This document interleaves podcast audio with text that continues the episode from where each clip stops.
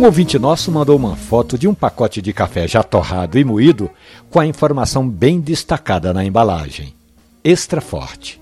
O ouvinte disse que abriu o pacote e que o café estava bem escuro e a pergunta que ele fez foi: É isso mesmo? Não era para ser. Eu até faço uma comparação.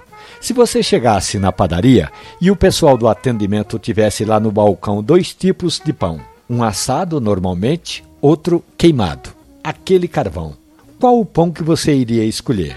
Deveria ser assim também na hora de você comprar o seu café.